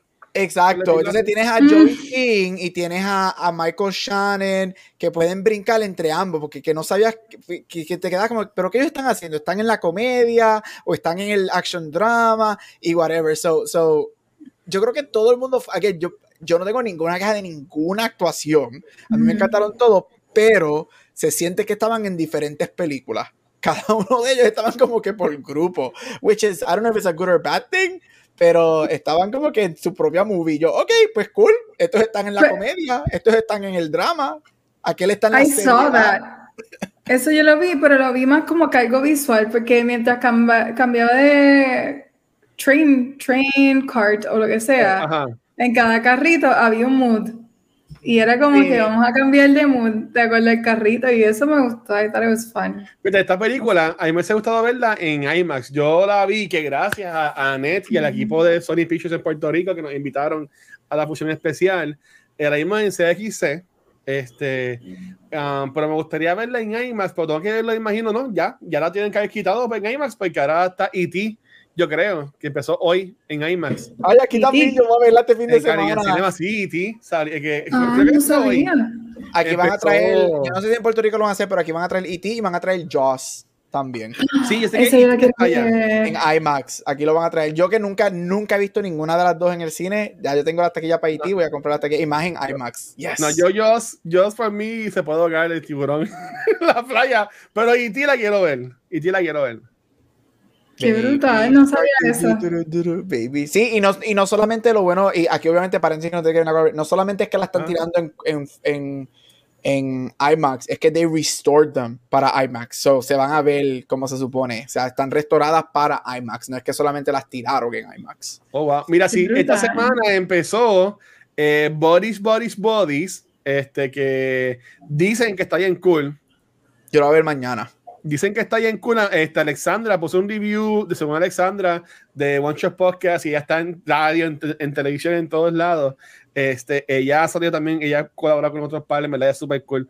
Eh, ella subió un review que me la llamó la atención. Pero ahora mismo aquí está dándole promo a Cariño en Cinema. Este, empezó Boris, Boris, Boris. Esta que se llama Default, que esta nunca pi- pienso verla porque yo que tengo miedo a las alturas. Tú le tienes miedo a las alturas. So, watcher, no nos vamos a tirar de un avión nunca tú y yo. No, papi, tranquilo. Yo te, yo te- yo te esperaba con tu bulto. Yo te esperaba Podemos hacerlo, podemos hacerlo el weekend de, del con. Nos podemos ir. No, no, Todito, todo cultura en el avión juntito. Ay, a tirarnos mío. de avión. Mira, yo no vuelvo, yo lo hice una vez, yo no vuelvo a hacer eso. Ay, ya yo lo he hecho dos veces. Yo estoy loco por No, hacerlo otra vez. no. Mira, y, ve, y, y ti también. Y, y ti también. Oye, empezó. ahora que tienes eso, y esto, eh, ve, por eso es que necesitamos a Vane, porque Vane nos pone en orden, porque estamos hablando de muchas cosas. Ve, Pero como al principio este, del IMAX, episodio, esto es lo que, este, quiero terminar el episodio eh, escuchando sus opiniones Ajá. de ese nuevo intro de Caribbean Cinema. Oh, y cómo pero- explotó pero- en las pero- ok, dale, y después hacemos sociales. copy garbage para hacerlo, para tirarlo. Yo no lo tengo aquí. Porque vi que, que Caribbean. Cinema estuvo trending en, en Puerto Rican Twitter y Puerto Rican Facebook. Mucha gente hablando no muy bien de los cambios de Caribbean Cinema. Tomaron muy en serio lo de la voz. Like, people Ah. are literally amenazando a Caribbean Cinema porque quitaron a Monclova de- del voice actor. Sí, del pero la- yo, te- yo te aseguro a ti que antes que saliera Picando Arante, que un por ciento no sabía que ese era René Monclova. Yo te apuesto lo que fuese. Yo no sé. Ya, yo mí- yo tampoco no sabía que era él. Yo, yo, yo sí sabía que era él, pero yo lo que digo es que el intro está malo, a mí no me gusta. Yo soy de los que digo, vuelve a traer el intro de los 90. Que Ok, lo tengo, lo tengo. Con lo voy a poner. y yo no estoy poniendo ya videos en los shows porque YouTube me da problemas. Sí, Cari, en cinema, si tú me reportas el video, porque estoy poniendo tu intro. Bueno, pues como diciendo Pero ponlo, ponlo en mute. No ve que queremos, queremos escuchar la voz que la gente se está quejando. Chacho. La voz de Siri. Vamos, mira, voy a- vamos, vamos a ponerlo, vamos a ponerlo aquí. El, ¿lo, lo- lo están viendo? Qué falta de respeto. Unfortunately. No, no, hombre, hombre. Qué aburrido. Bienvenidos a Caribbean Cinemas. Selecciona tus asientos y artículos de concesión en línea antes de llegar a tu cine favorito. Es la voz. Se escucha hecho acá en, en casa. Ok, con el teléfono. Celebra tu cumpleaños o actividad en uno de nuestros salones privados. No quiero celebrar mi cumpleaños ahí con esa voz. ¿no? programa de lealtad y acumula puntos en todas tus compras. Conéctate a caribbeancinemas.com y obsequia toda la magia del cine. Visita nuestra Se concesión. ve dystopian, como que se ve todo bien Esto está, suave. está cool. Watcher no está cool, está malo. Está Mira como el. Nacho ese hace. Eso- eso- esos visuales parecen hechos en, no sé, como que en iMovie. Este, fuera de la voz, los visuales no están cool. No están cool. Es que los visuales es- están bien. Esto está bien cool de dinosaurios. Y, es, y está bien false advertisement, porque el 98% de las salas en Puerto Rico no son así de buenas ni así de lindas. No. Porque Están bien yo que, soy de lo- yo que soy del oeste, yo voy a Guadilla, a Isabela y a Western Plaza en Mayagüez, y esos cines de Caribbean Cinema en estas tres cines se están cayendo en canto. Caribbean Cinemas. Falta de respeto, esto es una falta No, de gracias. Qué respeto. horrible. Mira, lo voy a, lo voy a poner sin sonido. Pa... Uno Mira, no va a ok. dejarle ir por eso, obviamente, que, pero es que está raro. Tan bonitos que eran antes, no sé, me vi cu- cuestión de Yo acostumbrarnos. sigo diciendo que traiga la de los 90 con los, pop- pop- los popcorn voladores, que era que era Ese túnel. cool. Ese Eso ha era sido el mejor ever, que tú salías en un spaceship volando y estaba el crunch, la barra de crunch voladora y los Sí. popcorn. Eso era lo mejor. Y antes, como alguien puso en el chat, la falta de respeto que nos quitaran Kid, pinta tu vida. Y ahora nos. Mira, no, de verdad. Yo sigo Ya diciendo que que me paraba y me ponía la mano en el corazón. tienen que hacer, mira, acá en. Estados Unidos, AMC tiene el, el famoso anuncio de Nicole Kidman en el cine, que ahora le renovaron el contrato, ella va a ser la cara de AMC por varios años adicionales, haciendo un anuncio todos los años. Es María Menunos, algo así. No, AMC, AMC, AMC ya tiene un contrato, pero el AMC, el anuncio de AMC es Nicole Kidman, que es un famoso, un anuncio famosísimo, que está nominado para un Emmy por mejor commercial. Este. Y de verdad, ese anuncio de Caribbean Cinema, chacho, yikes, I'm sorry Puerto Rico, Yo, lo siento yo- mucho por yo ti. lo voy a decir, yo lo voy a decir. Y este, a mí, yo tengo una amiga mía que trabaja en calidad en cinema y ese fue conmigo cuando yo se lo dije que a mí no me gustó. Porque en verdad a mí no me encanta la voz. A mí la voz no me, no. No. me, no me encantó.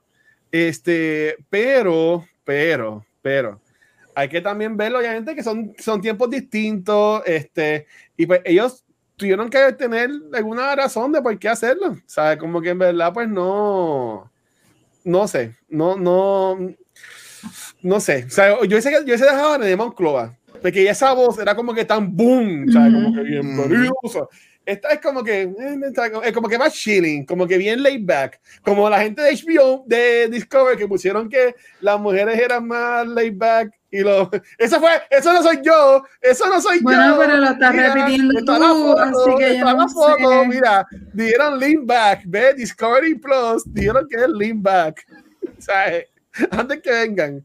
Pero yo, yo diría eso, mano, como que, no sé, no, a mí, a mí no me gusta, mano, yo que voy mucho al cine, todavía no he ido a ver esta versión nueva.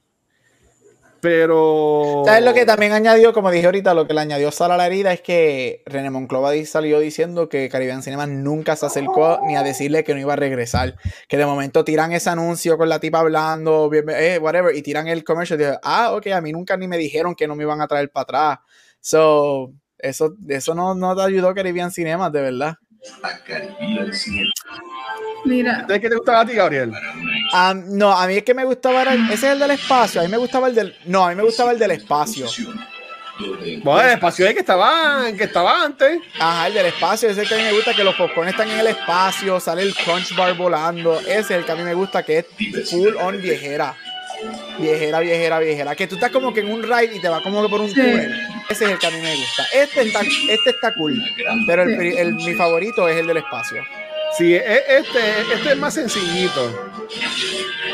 mira, pero hay algo que resume todo. If it ain't broke, don't fix it. Y no había nada malo con la de René Monclova, ¿no? No, pero sí hay ok, no nada con la voz, pero sí entendía que sí hay, que- hay que cambiar eh, las imágenes, porque yo entiendo que están haciendo en esta le da, le da más énfasis a lo que es pedir online, lo que es el website eh, y toda la cosa. So, yo entiendo que Eso sí, estoy de acuerdo contigo. Lo que yo diría es que yo- como dije ahorita, lo que pasa con ese anuncio es que para mí ese anuncio te presenta solamente un great cine, que es lo que está en el área metro, que es donde está el, el, el, el IMAX, el XCX whatever, este, el, el LMNOPQ, todas esas salas que ahora se inventan. Eso es solamente en esa área. Desafortunadamente, alrededor de la isla de Puerto Rico, las salas de Caribbean Cinema se están cayendo en canto. Y si tú quieres presentar eso, Ahora en Canóvana, eh, de los Ah. está bien feo. O sea, yo que soy de la isla, de lo que es el que iba, lo que ustedes, lo que en el área metro llaman la isla, Guadilla, Western Plaza, Isabela, esos sí les están cayendo en canto. Así Sí. que es so stupid, pero ah, yo no sé, de verdad, a mí es que yo encuentro el anuncio bien, bien graphic basic, bien paint, bien iMovie, y es como que that's the best you came up with Caribbean Cinema, como que, really? Eh? Low budget. No sé cómo es loco, budget, eh. pero se siente así. Pero mira, hay un episodio que grabar después de este. Sí, no, pero está bien, sí, no, no, no. Sí, que yo tengo hambre. Este es verdad, Gaby, este que tú dices. Sí, yo creo que Ese- ese. creo que es ese, sí. Sí, este, este está, este está, en, está en el espacio. No he sido los popcorn. No, no es ese. Es uno, es, yo creo que es el primer, es uno de los 90 hasta más viejo todavía. El que a mí me encantaba. Y compra tus sigue- Ah, mira, aquí los popcorn. Ah, sí, ese es. Míralo ahí, el popcorn volador. Sí, ese era. Eso, eso es lo que quería ver. El El popcorn popcorn. volador. Ese es el que era, el popcorn volador. Ay, Dios mío. Pues ok, volviendo entonces a, acá para terminar e irnos para bueno, em, para que venga Rafa y para grabar entonces. Ese Este, época va a durar 15 minutos. eh, eh, ¿Qué fue lo más que le gustó y lo menos que le gustó el top y garbage entonces de lo que es Bullet Train? Comenzando con Megan. Mira, a mí, a mí me gustó el quirky. Yo no sé si esto es inspirado por algún cómic o algo Sí, parecido. esto, Creo esto que es no. inspirado en un cómic. Obviamente, esto es whitewashing porque pues ponen a Brad Pitt, pero esto es un cómic, esto es un Japanese comic, este, slash comic, slash anime. Este, pues obviamente, pues Hollywood hace whitewashing. So, esta es una de las Ay, yo no nuevas una de las nuevas películas agregadas a la lista de whitewashing. Mira, yo Oh. no sabía eso y ahora lo quiero buscar porque una de las cosas que me interesó mucho de la película era, y no sé, ¿verdad? Si en la traducción ah, cambia algo, los nombres de los personajes, los quirky names Sí, de cada uno de estaba los personajes, porque a mí me encantó eso. Este, fue uno de los detallitos así bobitos. No, no te van a hacer la película, pero saber que uno era, era Lemon y el otro era Tangerine, para mí eso fue como que, ok, that's cute. Y después Ladybug y Beetle. Y estos nombrecitos así, a mí me gustó. También me gustó mucho um, el aspecto de las gráficas en los nombres. Cada vez que introducía un personaje salía el nombre hacia abajo. Me recordó mucho a cómo presentan los personajes en Scott Pilgrim. Como que te Oh, da sí. ese te da ese comic book type of vibe o graphic novel type of vibe. Por eso le- les preguntaba si tenía un comic book, porque lo presentaron de esa manera. Y hay veces que hacen eso, pero no hay libro. Pero este se vio como que teni- estaba basado en personajes ya establecidos. So, sería cool poder leerlo y compararlo con, con estos personajes. Pero para mí eso fue el top. ¿Tú preguntaste por el trash? También sí, el Tommy Garbage. Ajá. El top y garbage. Mira, garbage no tengo nada en particular, en realidad. Yo siempre salgo molesta con, con algo de la película, pero este fue como que normal. Me voy a copiarle a Gabriel, el Cotton Candy. Me lo disfruté en ese momento, pero no estuve highly critical. Como yo no tenía altas expectativas de la película, pues yo creo que no estaba pendiente al trash, en realidad. Sí. Maybe ¿Y usted, Channing Tatum me sacó para el techo, ¿verdad, Channing ¿Por Tatum? qué? Eso sí. Porque era como que, ay, porque él hace de, de idiota. Él siempre se Siempre, idiota. él- él es como un no beefhead. idiota. Yo no sé, no me gustó verlo, era como que, ay, sácalo, ya no quiero verlo a él haciendo nada. Por lo menos lo tendremos en, Magic Mike 3. bailar Y en la que hace con Isha McAdams, ahí no soy idiota. Y en Magic Mike, él no es idiota en Magic Mike. Ah. Más está Pero en. Step, en Step Up tampoco, yo creo. Yo no sé, en 21 Jump Street sí es idiota. Sí. Sí, súper idiota. Ahí sí. Pero anyway, eso, eso era lo que ¿Y tú, y tú, Gaby? Mira, que me gustó, como dije, me gustaron las actuaciones. Yo creo que todo el mundo estaba having fun. Este, so they were, you could, para mí, yo vi, yo los sentía ellos having fun, so I had fun por dos horas. Después de eso, pues se me olvidó todo. Me gustó eso, me gustó mucho la influencia japonesa. Obviamente, esto es basado, aunque obviamente hay whitewashing en esta película. Muchos de los elementos de la novela este, que yo la he leído se quedaron en la movie, so eso me gustó. Porque yo soy un Ok. fanático del, del anime y todo eso, so me gustaron esos elementos. Este, que se, me gustó mucho, aunque se ve súper fake. Ellos usaron la tecnología del Dome para grabar esta película, básicamente. El equi- no usaron el Dome, pero usaron esa tecnología de tener los Algo parecido. grabar- sí, de grabar con, en vez de green screen, grabar con screens, los televisores prendidos con las escenas moviéndose ellos actuando ahí. Este, lo que sí me gustó, mucha gente he visto criticando que se ve súper, súper fake. Pero si tú conoces un poco de anime, me gustó eso, me gustó el hyper, el hyper visual de algunos de los momentos porque es bien, es bien anime. Sí, Y- así y cuando gustó. explota, que él, choca contra el peluche bien grandote. Exacto. So, Sí. eh, este, los colores en el background, la cinematografía se ve bien hyper realistic y eso es bien anime y eso I liked it.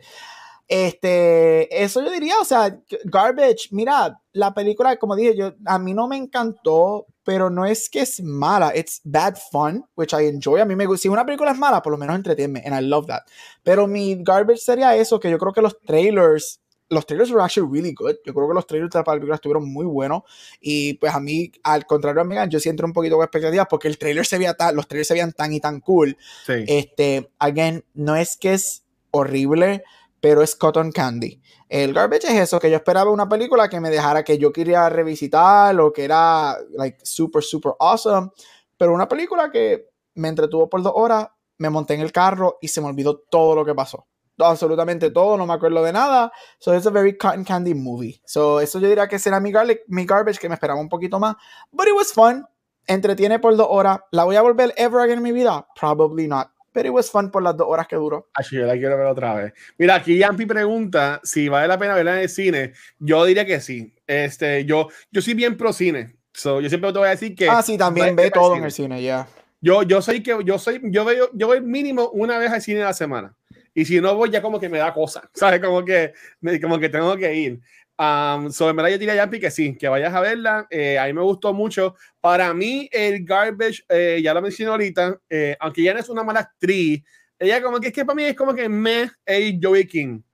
Y para mí que le dieron como que mucha importancia al personaje de ella y como que yo siempre he preferido ver más de otros personajes, como que dame más de Sassy Beats, dame más de Benito, por decirlo así, este, que mismo Hiro, Masioka, de donde también estuviera envuelto, porque esa haría como que peleando con Bad Bunny por el ticket, pero que de casualidad también pasara algo con él y que se metiera en la pelea, ¿sabes? Que, que me dieran más de la historia entre el papá y el hijo. ¿Tú me entiendes? Que el papá es el señor este de Mortal Kombat, que el tipo actúa cabrón. Este, se llama... Ah, Hiro- Sanada, Sanada. Sí, Hi- Hiroyuki Sanada. So, Que, va- que regresa para Mortal Kombat 2. ¡Woohoo! Ay, Dios mío. Ese- pero eh, top, tengo que decir, a mí me gustó la parte de Bad Bunny. Eh, me gustó también su, la- lo que dedican a él, su, su, su historia, por decirlo así, estuvo hasta cool. A mí me, me gustó, me gustó mucho. Este, como que tenía sentido. La, la escena de él peleando con Brad Pitt también estuvieron súper cool. Me gustó que él y Logan Lerman como que los dejaron muertos. Sí. ¿Sabes? Que salían así como que, como que acostados. Sí, como, eso también está bien cómico, como que y ¿serían ellos o era como que un prop? Eso, eso sería una buena pregunta. parecían ellos, por lo menos los close-ups de Bunny se veían que eran Para- ellos. Para, para mí que... ¿Sabes que- cómo yo que pienso sí. que esta película fuera excelente? Pa- y con esto yo por lo menos yo termino con lo de la movie. Ah. Si eh, en vez de darnos una versión americana por un estudio americano hubiesen hecho una adaptación asiática, Ah, una adaptación japonés, Ujú. hubiese sido espectacular. Yo creo que ahí se hubiese... Como la que a ustedes les gusta del tren, que es de, como que de zombie. Exacto, como. Train to Busan, algo Ajá. así, que nos hubiesen dado la versión original japonés, yo creo que era porque la película, act- ah, no lo dije, los top, la- las coreografías de las peleas están súper cool, Sí. las coreografías de peleas están súper, súper cool. Sí. Pues nada, Corillo, como diría Vanesti, eh, ¿recomiendan este Bullet Train? Sí, sí, sí. claro. Yo ahora voy a leer el libro, lo encontré, está free, o sea, está incluido en Kindle Unlimited, se lo voy a leer. Envíame el link, por favor, para buscarlo. Dale, sí. Te lo, voy a, te lo voy a agradecer mucho. Este, así que, Corillo, nuevamente, gracias. Eh, volvimos de nuevo después de esta semana este, off. Eh, así que, Megan y Gabriel, ¿dónde los pueden conseguir? Comenzando con la mejor, la mejor que lee, nadie lee como ella, la mejor que lee en el mundo. Ella sacaba cinco estrellas en todos los exámenes en la escuela. Pues como Así lee. Megan. Yo leo bien lento, así que eso es una mentira. Pero eh, a mí me pueden encontrar en Instagram como Megan Lux, como está aquí. Y en TikTok y Twitter como Egg Skywalker. Dímelo, Gabriel. aquí. Sencillo, me puedes conseguir en todos social media como Capucho Graham. A mí me encanta porque todo el mundo hace bailecito, yo los veo. Sí. Este, Corilla, ahí me consiguen como el Watcher en cualquier red social. Um, y hoy, básicamente, eh, estamos acá en Twitch grabando dos episodios. Ahora ya Rafa está ahí en el lobby esperando para grabar la hora del episodio de Predator, que regresa. Back to the movies por esta noche. Este, así que ah, vamos a hablar de un poquito de, de, de Predator. Este, de que nuestro contenido lo pueden conseguir en cualquier social media. Aunque Instagram está bien pendejo con los videos, déjenme decirles. Yo he dejado de como que darle share a videos porque ahora todo en Instagram es con Reels. Y como tú le das share, como que te cambian el formato, se ve bien Yep. feo. Nada, Instagram, por favor, cambia como antes. Estás, estás, te está yendo en un viaje muy cabrón, muy TikTok. Boycott. Este, también en YouTube, um, Facebook, um, también en lo que es en cualquier proveedor de podcast. eh, y también obviamente estamos live solamente en Twitch. Y hablando de Twitch, este fin de semana, comenzando el sábado 13 de agosto, ah, voy a ser parte del décimo Raid Marathon de Extra Life 24-7. Mi participación va a ser el, el sábado de 8 de la mañana a 11 del mediodía jugando Hero Quest. Después viene Tapagarú, después viene Spider Popo, Yankee, que también están por ahí. Y el domingo estar Mighty Gear Gaming, Oh, sorry. Pierre Kaiser y Captain Jack jugando por los niños. Recuerden que todo lo que hacemos aquí en Cultura Secuencial es dedicado 100% a la Fundación de Niños San Jorge. Estamos bien cerca de llegar a nuestra meta de 2 mil dólares. Creo que nos faltan como 200 pesos. Y llegamos a 2 mil dólares este año rescatados por los niños. So, en verdad que gracias a todo el mundo por el apoyo. Así mi gente, gracias por todo. Los queremos un montón. Y nos vemos la semana que viene. ¿Qué vamos a estar hablando? Sobre. La tengo aquí. Sandman. The Sandman de Netflix. Así que, Corillo, semana señora Arena. Chequeamos, mi gente. Gracias. Bye.